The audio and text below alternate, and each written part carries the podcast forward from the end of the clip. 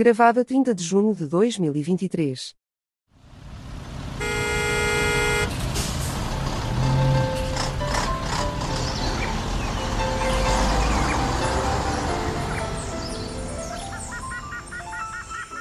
Triangulação do círculo. De cineta. Pacineta. Do Badal. Cineta, bem. Olá todos, bem-vindos ao centésimo, sexagésimo, quinto episódio da Triangulação do Círculo. Estamos quase, quase, quase no episódio 200. Eu sou o Daniel Rocha, serei o moderador de serviço, motorista, o que vocês queiram chamar, empregado de limpeza, e estou em Leiria, em Portugal. Leiria. Ai, Leiria! Já foi ao castelo? Já fui, já tirei umas fotos, cheirava um bocadinho a urina, mas isso acho que é comum em qualquer castelo português. É. E já comeu umas brisazinhas do lixo? Que é isso? São os doces típicos Leiria. Não sei o que é. Ai, meu Deus. Aconselho amanhã ir a uma pastelaria e pedir umas brisas de lixo. Ah, Exato. então já, já, já vi ali umas ali perto do sítio que eu vou estar, que eu, que eu vim em trabalho. Eu sou uma pessoa trabalhadeira, não sou como vocês que andam aí a passear não sei aonde. Eu trabalho ao fim de semana e amanhã vou passar numa pastelaria. Obrigado pela recomendação. Nada, nada, mas se calhar as brisas de lixo que viste ao regressar do trabalho foram outros tipos de coisas. Mas pronto, não importa nada para aqui isso. O meu nome é Miguel Agramonte, não sou o moderador deste episódio e estou a falar-vos de Aveiro. Hum. E o meu nome é Max Spencer e estou em Velas, a capital da ilha de São Jorge, nos Açores. Uh, muito bem, muito bem. Está aí bem no meio do, do Atlântico. Ora bem, ora bem, ora bem. Agora ver como é que estão as cagarras. As cagarras, eu gosto muito de São Jorge, da ilha de São Jorge, acho maravilhoso. Já comeu queijo? Óbvio, não tenho feito outra coisa, não tenho feito outra coisa nestes dias. Hum, que delícia. que delícia. Saudades, já não vou a São Jorge há alguns anos. Vale sempre a pena. Açores vale, vale, vale, vale. Açores, Temos que ir eh, todas juntas. fazer uns episódios lá, um episódio em cada ilha. Olha, por acaso, e comer um queijo grelhado. Um queijo Já, grelhado. já comeram? Sim, queijo da ilha grelhado. Isto soa-me eh, heresia. Exato. Heresia, desculpe, nós estamos nos, na, na época moderna, no pós-modernismo, não sei onde é que você vive, mas agora está uma nova tendência que é queijo da ilha grelhado, em lenha. Pronto, agora temos aqui o Yugar Habermas dos, dos queijos. Meu Deus. Hum, eu sou o novo Avilés. Bem, como é que foi a vossa semana, queridas amigas? Depois do nosso famosíssimo extra, recebemos imensas mensagens, eu recebi pelo menos, vocês não sei. Intensa, foi boa, contem-me coisas. Eu por cá estou nos Açores, não é? E portanto os Açores não, não nada de muito intenso se pode dizer que se passa nos Açores. E é justamente por isso que os Açores são bons. Olha, a minha semana ainda bem que chegou ao fim. Pronto. Foi assim uma coisa Tá. estupidamente louca. Não vale a pena. Sexta-feira, agora com as minhas amigas aqui a gravar, isso é que importa. Hum, Vinho, um queijinho de São Jorge, umas brisazinhas do lixo para rematar e pronto. E um vinho do Porto. E uns ovos moles, pronto. Há uns ovos maus, por acaso vou ter que enviar uma caixinha para o Departamento de Urbanismo. é assim Gostei muito de ir ver por cá, Daniel. Tinha É saudades tuas. estou. Estava com bom ar, tá? O que é que achou da minha pele? Achei ótima. Tu, ó Max, o Daniel eh, resolveu, desculpa a inconfidência, meu querido, iniciar uma dieta. Porque, enfim, os Hum. motivos são pessoais, mas a despedida. Os motivos não há muitos para iniciar uma, uma dieta. Eu acredito que sejam pessoais, mas Tem motivos, motivos particulares que não vou expor aqui. Claro que não. Mas o último dia da não dieta foi passado comigo e com, olha, com o Vítor, com o nosso querido. Fomos Uhum. a uma gelataria. O Daniel disse: Eu vou terminar a minha não dieta em grande. Ai filha, tu não imaginas o que ele comeu. Era tão grande, era tão volumoso. Eu fiquei cheia e abarratada. Fiquei, eu sei lá, eu saí de lá rebolar, toda aberta. Enfim, Oh meu Deus. Bem, enfim, as pessoas não estão cá para isto. Vá, vamos andando, andando. eu tinha aqui umas belas sopas para servir aqui à nossa audiência. E não tínhamos pensado numa sopa de Bruxelas, mas achámos que aqui nós em podcast que seria indigesto para a nossa audiência. Portanto, neste episódio vamos fazer um pequeno apanhado pós-extra pós-salada russa e vamos ter uma Vichy Soase do Vaticano. Mas antes disso, eu tenho aqui um pequeno direito de antena que a minha pessoa está indignada e precisa de falar. Os programas de direito de antena são, nos termos da lei, da responsabilidade exclusiva das organizações intervenientes.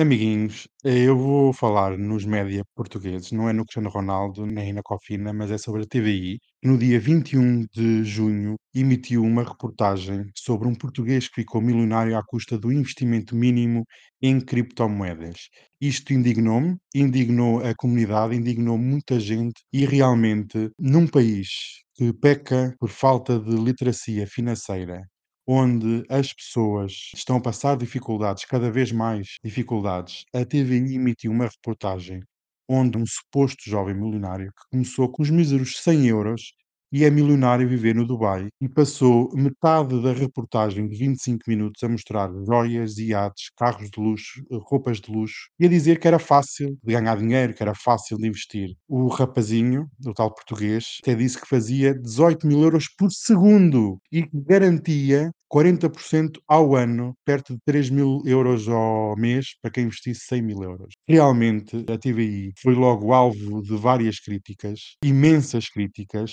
Vieram dizer que fizeram uma investigação bastante profunda e que tudo era verídico. No entanto, a comunidade portuguesa juntou-se e rapidamente percebeu que era tudo um grande esquema, uma grande falcatrua e que aquilo que a TVI fez nessa reportagem é vergonhoso, roça a ilegalidade, e eu digo roça porque vou dizer alegadamente, porque senão ainda me metem aqui em algum processo, agora que eles estão cheios de dinheiro com outra que não morreu no submarino, e realmente é muito triste ver uma televisão portuguesa em horário nobre a transmitir um esquema fraudulento e até houve medições sobre o impacto da reportagem e o site que está associado a essa pessoa teve um crescimento astronómico de visitas ao site e de pessoas que supostamente estão a investir nesse site. Passado quase uma semana, o Banco de Portugal emite um comunicado, um alerta a dizer que é um esquema fraudulento que essa entidade não está acreditada na CMVM,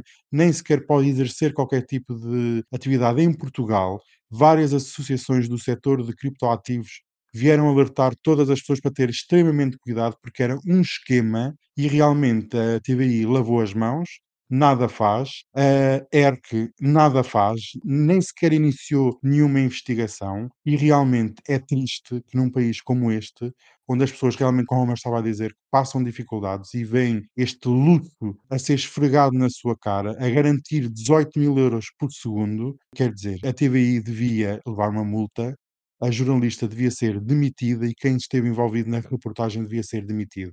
E a ERC, que devia ter em conta o bem-estar da sociedade, nada faz, nada fez e nada vai fazer. Isto é extremamente vergonhoso e eu tenho muita pena que isto se passe em Portugal.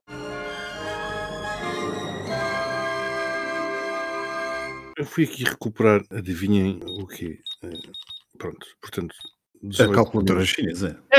Chinesa. 18 mil Ela, euros ela está a ser espiada.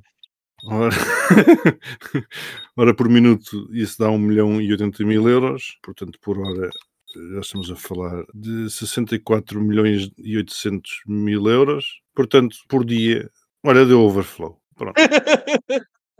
Eu fico sem isso palavras. é eu digo, eu fiquei sem palavras para aquilo que se passou, porque além de vergonhoso, é criminoso. Bem, falar sobre a entidade reguladora da comunicação social dava só por si um podcast. Dava sim, senhor. Falar sobre ela ou a ausência dela? Oh, A ausência dela. Como aliás muitas entidades reguladoras neste país, mas pronto, isso então Ora, daria minha toda uma temporada de podcasts. Exatamente. Vai ser para a nossa Mas quinta. tem quadros bastante preenchidos, com pessoas que ganham bastante bem. Ah, é? Isto está a ficar um bocado populista, não está? Ah, eu Mais também- do que a lagarta. Por momentos ouvi-te falar, Miguel, e pensei que era o Daniel, mas pronto. Não, mas olha que o próprio direito de antena do Daniel também foi um bocadinho populista, em alguns aspectos. Mas pronto, meu querido. É o direito da antena, não pode ser criticado sobre o Pois que não, a liberdade da expressão ainda vai acontecendo. Graças a Deus ainda não fomos todas canceladas, como há muita gente aí. Nós não, nunca seremos canceladas, nós vamos Jamais. estar sempre presentes em todo lado, até que a voz nos doa. Bem, vamos passar para os nossos temas principais deste episódio e vamos aqui fazer um apanhado. Hoje faz uma semana desde o golpe ou da marcha, ainda será que alguém ainda percebeu o que é que se passou na Rússia? Amigos, passada esta semana e depois de sermos bombardeados, eu vou dar aqui um à parte. Os comentadores deste país, que são pagos, nós não somos pagos, fazemos isto de livre vontade. Eu vi, Eles também, atenção. pronto, eh, mas são pagos, têm, têm uma avença, sabe-se lá de quem. Eu ouvi cada teoria mais rebuscada. Se as pessoas não Jesus. sabem, dizem que não sabem, não têm que mandar para o ar postas de pescada mal pensadas e mal amanhadas. E realmente esta semana houve teorias para tudo. E minhas amigas, Daniel, se me permitires, eu ontem um comentador encartado na CNN, na CNN Portugal, entenda-se, dizia acerca da Bielorrússia Rússia que a Rússia, aliás, que a Bielorrússia era uma ditadura perigosa e dizia, bem, a Rússia não será uma ditadura perigosa, será quanto muito um regime autocrático. Portanto, quando os nossos comentadores ainda estão naquilo que os comentadores académicos e de outros meios de comunicação internacionais diziam há 20 anos, estamos conversados. Mas esta semana, para quem duvidava do golpe, nós tivemos, só para dar aqui uma chegazinha e já vos passo a palavra, a vice-presidente do Banco Central Russo caiu de uma varanda. Verdade. Os Wagner deixaram a Ucrânia, ou vão deixar de lutar na Ucrânia, mas não em África. Vários generais e altas patentes do exército desapareceram e nunca mais foram vistas desde sábado. Entre eles o carniceiro da Alepo. Portanto, meus amigos, após estes dias todos, após a, a sermos inundados com teorias, contra-informação e desinformação, em que ponto é que estamos com a Rússia? Será que realmente houve aqui um golpe, uma marcha? Estamos todos em risco? Em risco estamos todos, antes de ter começado a própria guerra. O risco é que é crescente, no meu entender. Se houve uma marcha, se calhar houve o início da marcha. Eu acho que, tal como nós já suspeitávamos naquele episódio extra, isto foi o princípio de qualquer coisa, que ainda não, não terminou. Não sei se está próximo de terminar, mas nestas coisas na história, o Max costuma dizer muitas vezes nestas nossas gravações que só a posteriori é que nós nos apercebemos do que é que provocou determinado acontecimento porque depois, claro, é óbvio, não, foi o assassinato lá do Duque, ou o que quer que seja. E esta poderá ter sido a faísca que virá a despoltar qualquer coisa muito maior daqui para a frente. A minha questão é que nós estamos a lidar, ou o mundo está a lidar, com a escumalha da escumalha. Isto não há outra forma de chamar outra coisa àquelas pessoas, sejam elas o atual presidente da Rússia, sejam os presidentes wannabe, ou seja, Prigozhin. É escumalha da escumalha. E a minha questão é, depois de Putin, quem?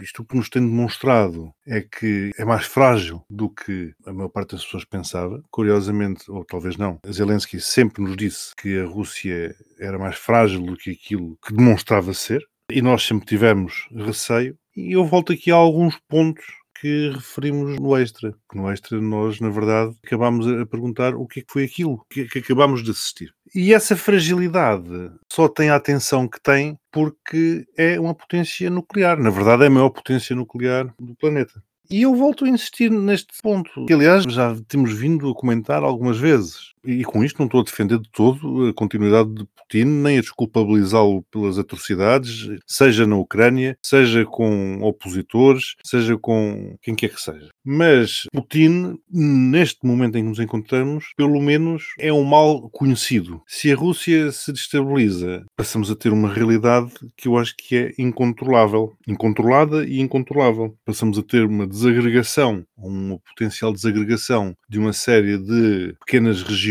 que cada uma delas poderá ter o seu armamento nuclear. E esse é que eu acho que é o grande terror do mundo ocidental. Eu acho que esse é um dos grandes riscos que nós corremos eh, no presente momento. Agora, o que é que está em curso não se sabe muito bem, mas não me parece que seja para melhor, sinceramente, porque não se conhece outra alternativa a Putin que não seja uma alternativa pior do que Putin, por muito mal que isso possa ser, e é, com certeza.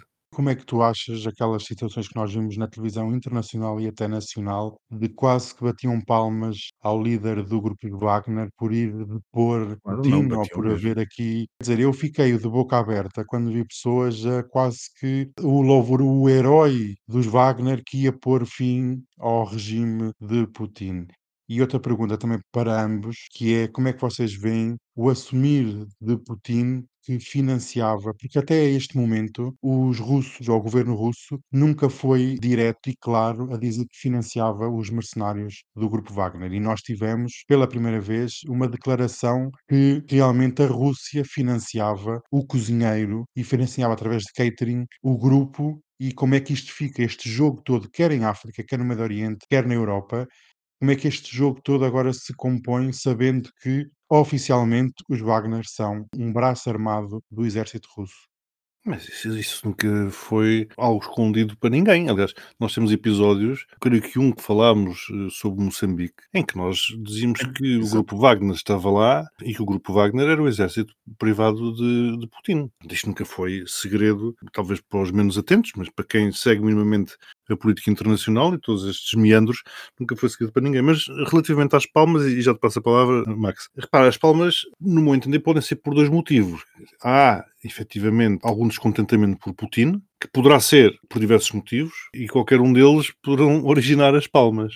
Um pode ser que as pessoas não gostam da liderança de Putin porque acham e, portanto, querem uma mudança, querem alguém que vá para lá. É o que eu digo. Seria saltar da frigideira para o fogo, trocando Putin pelo mercenário, mas enfim, é o que é, e portanto. Por isso aplaudiam o mercenário. Outro é aquela mentalidade muito russa de que gostam das coisas à força, à bruta, e que quanto mais violento e quanto mais bruto a coisa for, mais valor a pessoa ou o que quer que seja tem. E as palmas eram por aquele que conseguiu desafiar o outro, eram para aquele que conseguiu desafiar o grande líder, Putin. Uma vez mais, qualquer um dos motivos não me parece que seja o melhor. As palmas eh, são facilmente explicadas pela cultura machista e patriarcal, aliás, hegemonicamente patriarcal, que é a cultura russa, e que, portanto, mostra-nos que esta história do domínio do homem forte do espaço público sempre foi assim. A Rússia nunca foi de outra maneira. Mesmo quando era governada por um diretório de sovietes, havia sempre uma figura cimeira, e essa figura cimeira é a que impunha a sua vontade de cima para baixo. E, portanto, as palmas são para quem, como diz o Miguel e muitíssimo bem, ousa desafiar a autoridade do czar, a autoridade de Putin. É uma espécie de, de gladiadores, não é? É São uma ali a espécie de gladiador. E depois é preciso tomar muito cuidado com aquilo que se deseja. É porque Prigozhin fala e tem falado à sociedade russa através dos seus canais de Telegram diretos, onde faz as suas análises da guerra na Ucrânia, de tudo aquilo que acontece na Rússia e na Ucrânia, tem falado de maneira a convencer a opinião pública russa, seja lá o que isso for, tenha lá a liberdade que essa opinião pública tenha, de convencê-la de que há muito mais do que aquilo que eles veem, é verdade, como diria qualquer ocidental, só que convencê-la no sentido contrário a que o, provavelmente um ocidental gostaria que a opinião pública fosse convencida. Por Exatamente. outras palavras, o que Prigozhin está a dizer é que a guerra que está a ser feita, de alguma maneira, é bem feita. Ele é verdade que ele reconheceu recentemente que as razões da guerra contra a Ucrânia eram mentira e atirou isso à cara do autocrata, mas não deixou também de dizer que o que se estava a passar era uma guerra do Ocidente contra nós, a Rússia. E que, portanto, nessa guerra, tudo aquilo que deva ser tido como arma está em cima da mesa e todos os métodos e estratégias que possam ser usados devem ser usados.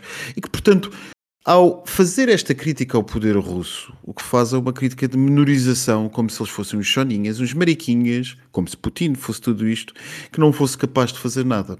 Portanto, o apoio que o povo russo faz a Prigozhin não é propriamente o apoio de um povo sedente de democracia, mas sim de um setor, espero eu, provavelmente maioritário, mas pelo menos um setor que acha que o problema de Putin se substitui ainda com uma mais forte. Isto porquê? Porque eh, aquilo que nós vimos a quando do nosso extra, estávamos todos atordoados com aquilo que se tinha passado. Ninguém tinha percebido o que é que se estava a passar, e não é que os percebamos muito melhor do que é que se passou, mas pelo menos, desde os profissionais aos amadores como nós, em todos os registros e mais alguns de podcasts a Twitter, passando por televisões e jornais, o mais encartado dos analistas da, da cultura e da política russa não conseguia explicar o que é que se passou.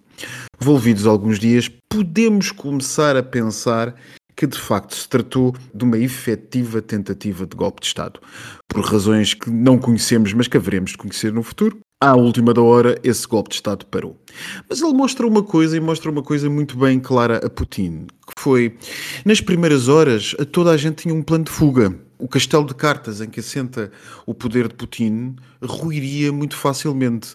Mais morto, menos morto, mais banho de sangue, menos banho de sangue, mais buraco escavado numa estrada à, à entrada de Moscou. Por amor de Deus, Hitler demorou tanto para chegar a Moscou e agora o poder russo defende-se escavando estradas com retroescavadoras e abrindo buracos em estradas. Enfim, mas como eu dizia, tudo isto uh, mostra que o poder deste castelo de cartas é, é fraco porque às primeiras horas, aquilo que nós vimos foi quem tinha um bocadinho mais rublos no bolso encheu os bilhetes das companhias aéreas comerciais para a Turquia, esgotaram em poucas horas e durante quatro dias não haveria disponibilidade. E a quantidade de jatos privados e até de membros do governo que desapareceram de Moscou nessas primeiras horas, através dos seus jatos privados, a quantidade foi absolutamente incrível. Quem seguisse as plataformas de rastreamento aéreo, as famosas Flight Radar, Flight Aware, etc., ia ver uma quantidade incomensurável, uma autêntica ponta aérea de jatos privados a caminho do Médio Oriente e da Turquia. Isso mostra que na elite russa, no fundo, no fundo, no fundo, ninguém está disponível para morrer por Putin. E se ninguém está disponível para morrer por Putin e a passagem do carniceiro de, de Alepo, esse general horroroso que devia estar sentado em Haia, para o lado perigoso, mostra-nos muito acerca daquilo que é o verdadeiro apoio de Putin. Há um sentimento, há sangue no charco dos tubarões. E esse sangue é de Putin. Ele começa a sangrar.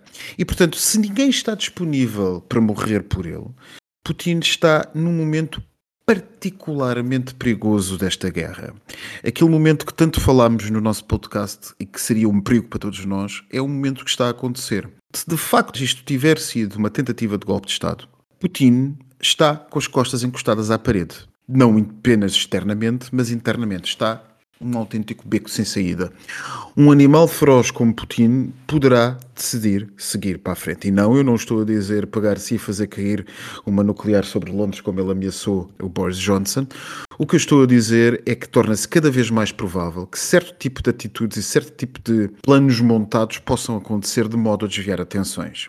E eu prestaria particular atenção à central nuclear de Zaporizhia e prestaria particular importância também àquilo que disse o diretor dos serviços secretos ucranianos, os GUR, não os GRU, que esses são os russos, os GUR, que disse que tinha informações que a central estava a ser armadilhada, quando hoje, no dia em que gravamos este podcast, foi anunciado por meios de comunicação respeitadíssimos, os, por aí fora pelo mundo, que é sabido que os russos estão a tirar pessoal da zona de Zaporizhia, sobretudo o seu pessoal.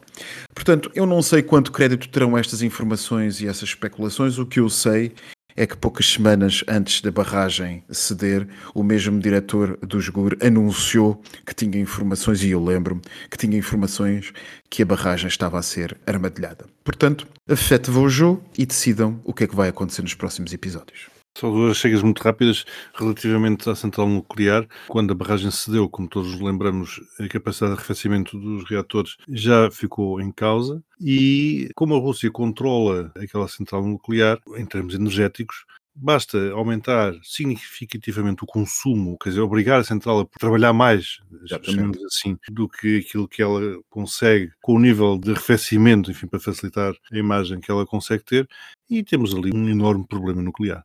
Pensem só nisto. Se a central explodir por uh, obra daquilo que os russos poderiam chamar um comando terrorista ucraniano, inviabiliza todo a contraofensiva que está a acontecer nas suas imediações. Imaginemos que o acordo que Putin tem com Prigozhin é justamente que Prigozhin entre pela fronteira norte da Ucrânia.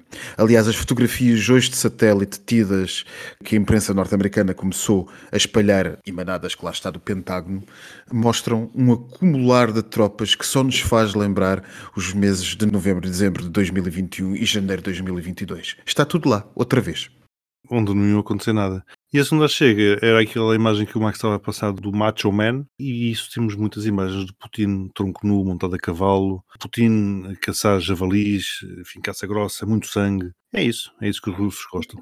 Mas é engraçado aquilo que tu estás a dizer. As pessoas têm que meter uma coisa na cabeça, que é que Putin montou um sistema quase totalitário. Não, ainda não é totalitário, porque senão não teriam pessoas saído à rua a bater palmas em Rostov. Em nenhum sistema totalitário isto aconteceria. Mas é um sistema ditatorial forte, com forte pendor totalitário. Montou um sistema em que a matriz essencial dele foi defender-se contra qualquer tentativa de democracia liberal progressista à matriz ocidental. Curiosamente, o ataque que sofre é justamente do lado oposto. É do nacionalismo. O nacionalismo que ele acicatou e montou de cima para baixo. Pois, mas quem está com problema acabamos por ser todos nós. Exato. Nós vamos voltar certamente a este tema, mas agora passamos para águas nacionais, é uma coisa que também tem algum impacto na nossa vida, não tão destrutivo como uma arma nuclear, mas vamos falar aqui sobre os impactos e sobre o estado em que o país vai estar quando vamos receber agora em agosto, de dia 1 a 6 de agosto, as famosíssimas Jornadas da Juventude, Ai, que, pelas perspectivas, vão trazer a Lisboa ou a Portugal mais de um milhão de pessoas. Isto é um pandemónio geral e desde de pessoas jovens. jovens e adultos, não é só jovens que vêm, vêm os Mas adultos. os jovens, os jovens são todos virgens. Não sei, filho, é isso. Lá o Vaticano terá que fazer o teste. Mas não é isso, não é isso que, que a igreja diz. que- Se não são casados, serão virgens, com certeza. Pois, filho, eu não sei. Eu nesses temas não me meto, mas sei que, por exemplo, o governo pondera dar eh, tolerância de ponto de dois dias a nível nacional. A Câmara de Lisboa já afirmou que vai dar tolerância de ponto aos seus funcionários públicos na Câmara. Vamos dar mais de 3 milhões de refeições. Até mas se são esperados mais de 1 milhão, como é que 3 milhões já estão adjudicados? Já temos polémicas com o diretor nacional da PSP e outras instituições porque ninguém se entende aonde é que vão pôr os autocarros. Problemas de mobilidade. A greve da CP que estava marcada para as jornadas já foi desconvocada porque o governo abriu os cordões à bolsa e bora dinheiro. Entre isso temos mais de 2 milhões de euros em almofadas para sentar rabos e joelhos, pois depende. Mas temos cada vez mais sem-abrigos na cidade de Lisboa. Mas assisto rabos virgens. Eh, Pois, filho, eu não sei, eu não sei. Eu, eu não vou comentar para não me depois caírem em cima. Ele hoje está cheio de medo de processos de crime, não sei se já reparaste. Estou, estou, estou, que eu tenho sido alvo de vários processos. Toda a gente me mete um processo e eu agora tenho que. Não, mas eu, eu- tenho, eu tenho que concluir que são rabos virgens porque a sodomia é altamente criticada pela Igreja Católica. Portanto, Eu não diria que, concebo- que pessoas, eh, tanta gente tão pia eh, havia de praticar essas coisas, não é? Exato, eu não, percebo, não concebo um único rabo não virgem sentado numa almofada de não sei quantos euros. Não concebo, numas Jornadas Mundiais da Juventude. Por isso é que eu chego a esta conclusão. Bem, queridíssimos amigos, como é que vocês veem estes impactos das jornadas aqui na nossa vida, com o país a banhos em agosto? Qual é que é a vossa opinião e o que é que acham que vai acontecer? Estás a perguntar os impactos para Lisboa ou para o país? Eu sei que Portugal é Lisboa e o resto é paisagem, mas aqui realmente as coisas são, são bastante diferentes. Quando há uma série. Bom, uma vez mais, começamos logo pelo mau princípio, mas que já foi usado tantas vezes e que acho que não ficará por aqui, de estarmos nós, nós, país inteiro, a pagarmos uma requalificação de uma cidade que só por acaso é Lisboa, com a desculpa de que se vão lá realizar umas jornadas mundiais da juventude. Portanto, isso começou logo torto por aí e apadrinhado pelo nosso Presidente da República, também ele grande fã de Nossa Senhora de Fátima, e também pelo Carlos Moedas, que também tem um ar bastante beato. Portanto, isto está tudo muito alinhado, estão aqui os alinhamentos todos, e, e acho que o impacto vai ser muito interessante, uma vez mais, para Lisboa. Vamos todos a pagar a promoção daquela cidade. Quanto ao resto, para quer lá saber onde é que estacionam os autocarros, podem estacioná-los no raio que os parta, porque todo este burburinho, toda esta palhaçada, por causa de uma jornada, de uma igreja que... É o que eu digo, quando a Igreja Universal tiver mais gente do que os católicos em Portugal, e para lá caminha, resolver trazer aqui o seu pastor mor, o que é que o Estado português vai fazer? Vai pagar isto tudo também?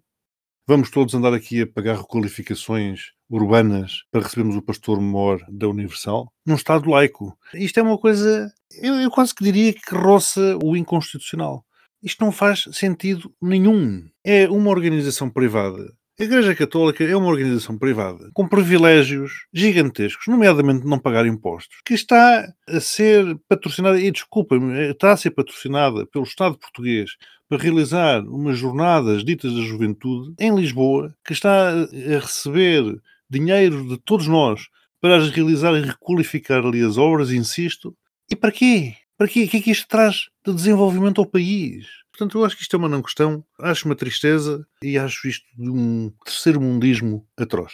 Já tropecei em várias coisas destas pelo mundo, principalmente em aeroportos. É, é revoltante. Aconteceu-me em Madrid, creio eu, aconteceu-me em Cracóvia e julgo que no Rio de Janeiro. Se não me engano, foram nestas três cidades que fui tropeçando com uma quantidade de uma juventude virgem por esses aeroportos fora, os aeroportos pandemónio, tudo com mochilas, toda a gente muito pia. Fico por aqui que o Miguel disse relativamente ao meritório ou não deste assunto e ao Estado laico e àquilo que é inconstitucional, a mim parece-me óbvio e parece-me que estamos a perder tempo uma vez mais com este tipo de assuntos, à medida em que o país já acordava e já se tornava um bocadinho mais desenvolvido na sua maneira de encarar os assuntos da religião e, de facto, já está na altura, envolvido tanto tempo sobre a Revolução Republicana, de começarmos a perceber que religião implica tratar todos da mesma maneira. E, portanto, não me vou prolongar por aí, porque aquilo que o Miguel disse, para mim, merece-me 150% de acordo.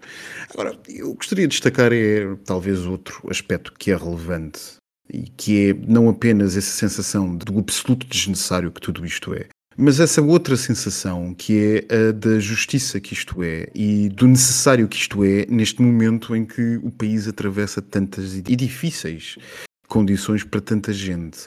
É que o país, a opinião pública está a ser bombardeada com sucessivas notícias de dinheiro, de gastos, de corte, de privilégios, de uma data de coisas que estão a acontecer, a pretexto das jornadas da juventude, que vão desde dias sem trabalhar até regimes de teletrabalho, passando por concessões e apoios monetários a esta e àquela classe trabalhadora até aos indultos dados a tanta gente por tanta coisa que é absolutamente ridículo no dito Estado laico, nós estarmos a dar aos milhares de indultos que vamos dar. Portanto, há uma sensação. Perdão de multas, mas. Perdão de multas. É... Não, pronto, de, de multas. anos. Não, atenção, de multas. De multas pressupõe, atenção, multas, questões criminais. Nós não estamos a falar só de coimas, estamos a falar de questões criminais também. Mas só até aos 30 anos, porque isto é da juventude, é da juventude. Isto tudo merece, ou deveria merecer, fortes considerações de justiça. Justiça, no caso, em geral, naquilo que é aquilo que se está a fazer a pretexto de um evento. Eu nem ponho a questão a pretexto de uma religião, a pretexto de um evento cujo benefício não é imediatamente óbvio, ou eu pelo menos não sei, eu não consigo ver o benefício óbvio que isto tem, a não ser oferecer, como tu muito bem disseste, Miguel, mais uma regeneração urbana a Lisboa, a pretexto de uns quantos largos milhões de euros que vão ser gastos nisto. Não percebo, sinceramente não percebo. É que a promoção do país, mas o país precisa de mais promoção. O país está pelas costuras de gente. Uh, nunca se viu os nossos aeroportos estão a crescer a 40%, os principais três aeroportos do país. Em linhas de valores que vão entre os 30% e os 40%. Quer dizer, o país não precisa de mais promoção, o país precisa de começar a redistribuir a riqueza e a tomar conta dos problemas que tem. E este evento opulento, absolutamente desnecessário, começa a parecer, sobretudo, injusto e insuportável por isso mesmo. Este tema foi apenas uma lavagem de palato, porque agora vamos para um tema LGBT sério, gravíssimo. E esta sexta-feira tivemos uma decisão do Supremo Tribunal de Justiça nos Estados Unidos, em que decidiram a favor de um caso no estado do Colorado, de um designer gráfico que se recusou a prestar um serviço a casais homossexuais em que pretendiam a criação de websites para casamentos. E este caso chegou ao Supremo Tribunal. O Supremo Tribunal disse que estas empresas podem negar serviços a casais e a pessoas de orientação sexual diferente da heterossexual. E para não me alongar muito, meus amigos, o que é que vocês acham deste impacto da decisão do Supremo Tribunal em negar e em segregar a comunidade? Vou começar porque vou passar rapidamente a palavra ao Max, porque neste aspecto ele é muito mais avalizado do que eu a falar destes temas legais. A mim o que me parece é que se abriu. Não foi a caixa de Pandora. A caixa de Pandora abriu-se quando se começaram a levantar as questões da criminalização do aborto. Tivemos um episódio onde falámos disso e dissemos que aquilo era apenas o início de muito que viria a seguir. Pois agora estamos a ver o que vem a seguir. E o que vem a seguir é permitir-se a discriminação por alguém de outrem por qualquer coisa que seja diferente ou que meta impressão a esse alguém. O que estamos aqui a falar é de caixa de Pandora escancarada para se implementar, por exemplo, o apartheid, entre outras coisas. Mas o Max será com certeza muito mais eloquente do que eu a falar deste tema e por isso, meu querido, passo-te a palavra, porque eu já estou suficientemente chocado com isto.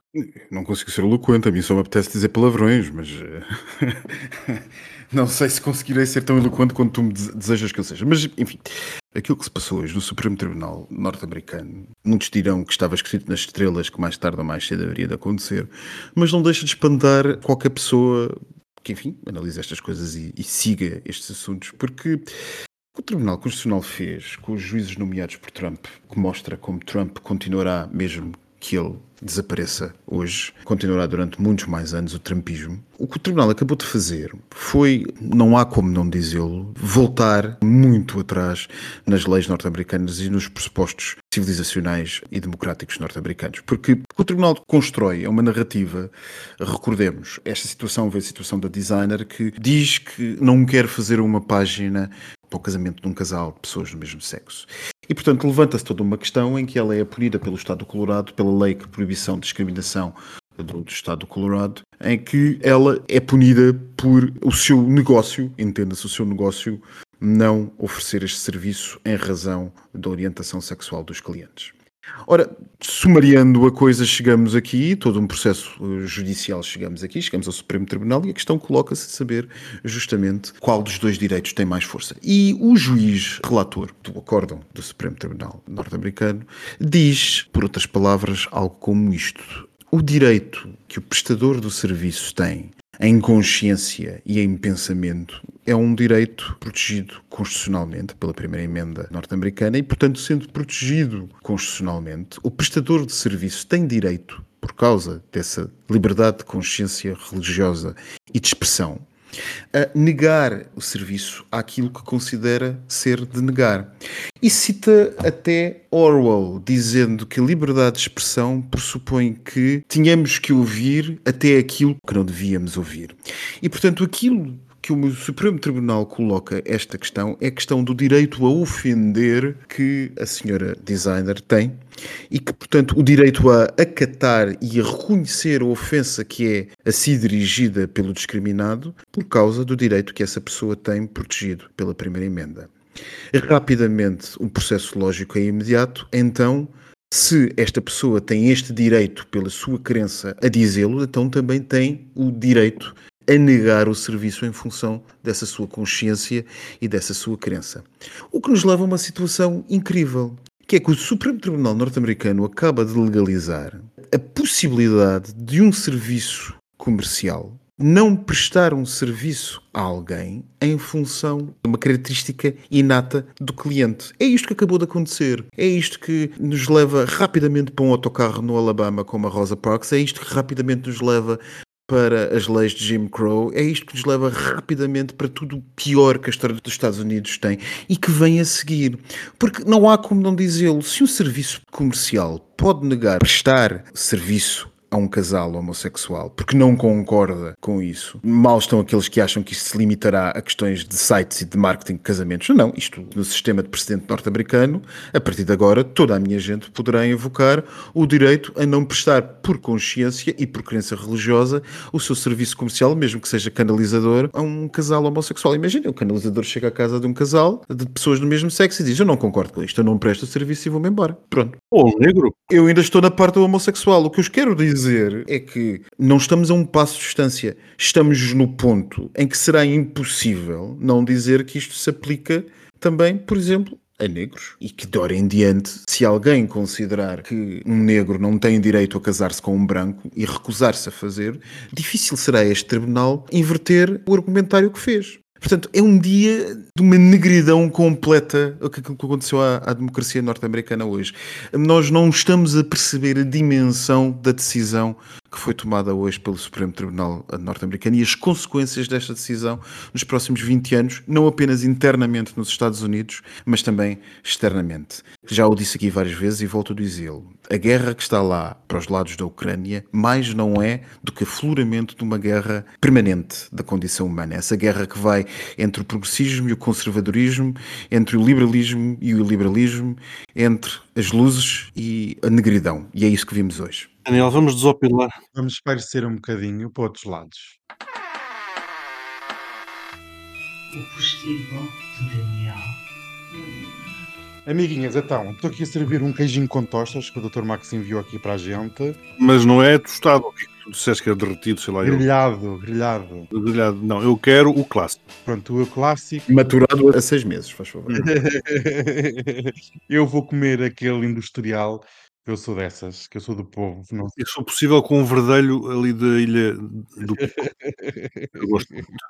Eu vou avançar rápido, porque assim, eu tinha tanto tema, tanto tema, mas só posso falar de dois, porque isto, nós só falamos de desgracinhas e não há Pois. tempo para nada. Pois é. Uma nota para uma das vocalistas das Pussycat Dolls, vocês sabem qual é a banda? Sim, eu... Ai não, ia dizer que era aquela que era odiada pelo Putin, mas não, essas são as Riot. Não, não nada a Riot. Mas Pussycat mas tem. Pussy, são Pussy e pronto, para mim é tudo a mesma coisa. Não, são uma banda norte-americana de feminina. E o que é aconteceu? Portugal não é só procurado agora para vir morar e para investir eh, em imobiliário. Também há pedidos de casamento. Então, a sua vocalista, que é conhecidíssima, já foi júri nos ídolos norte-americanos, sei lá, a mulher é famosíssima. O namorado, agora noivo, pediu em casamento no Porto, numa praia do Porto. E nós temos fotos, vimos no Instagram, achei magnífico. Ela passou super despercebida. Sabes que a cena é que aqui em Portugal ninguém conhece nada. As pessoas andam a passear e ninguém sabe quem são as estrelas. Ainda Até bem. Madonna anda aí e está tudo ok que ninguém a reconhece. Também com tanta plástica, como é que é, é- como é, que é possível? Mas ela não estava Beijinho, já- hospitalizada. Já está em casa, ela morreu e entretanto ressuscitou como Jesus. Vamos ver se vai haver concertos em novembro. Eu já vendi o meu bilhete, isso é o que interessa.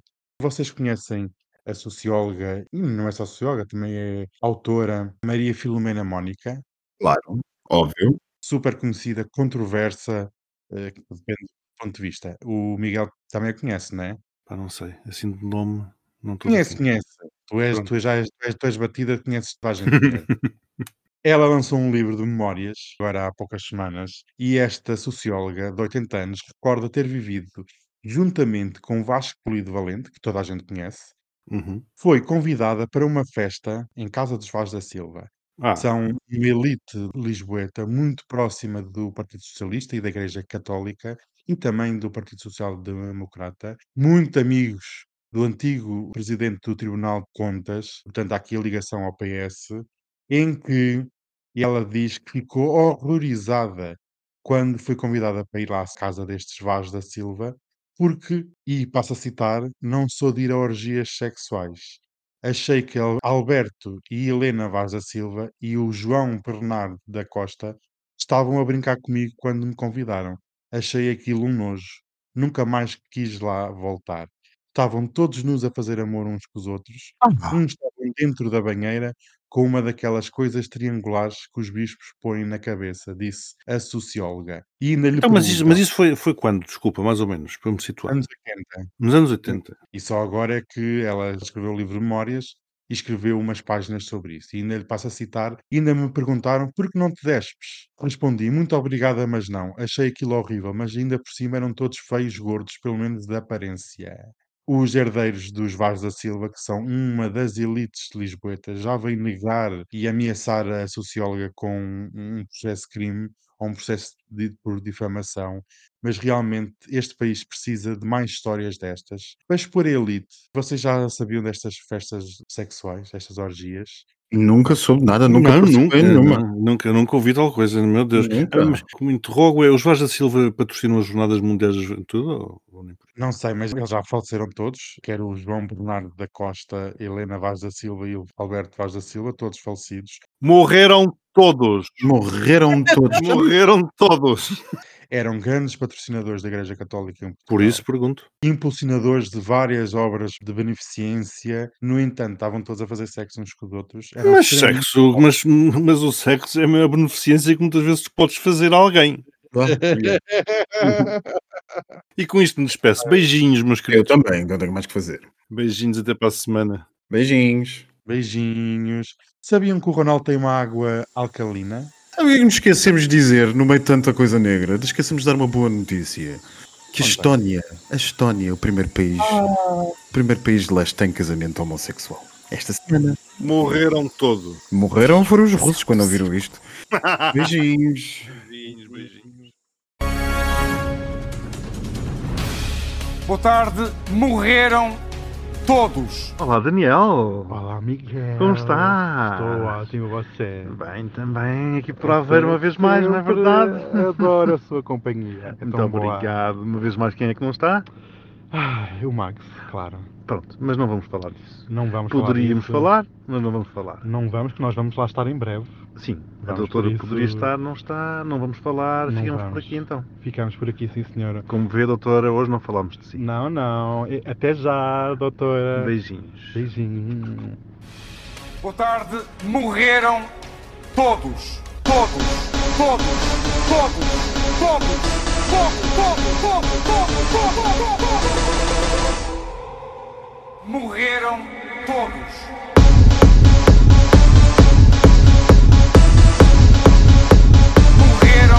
important.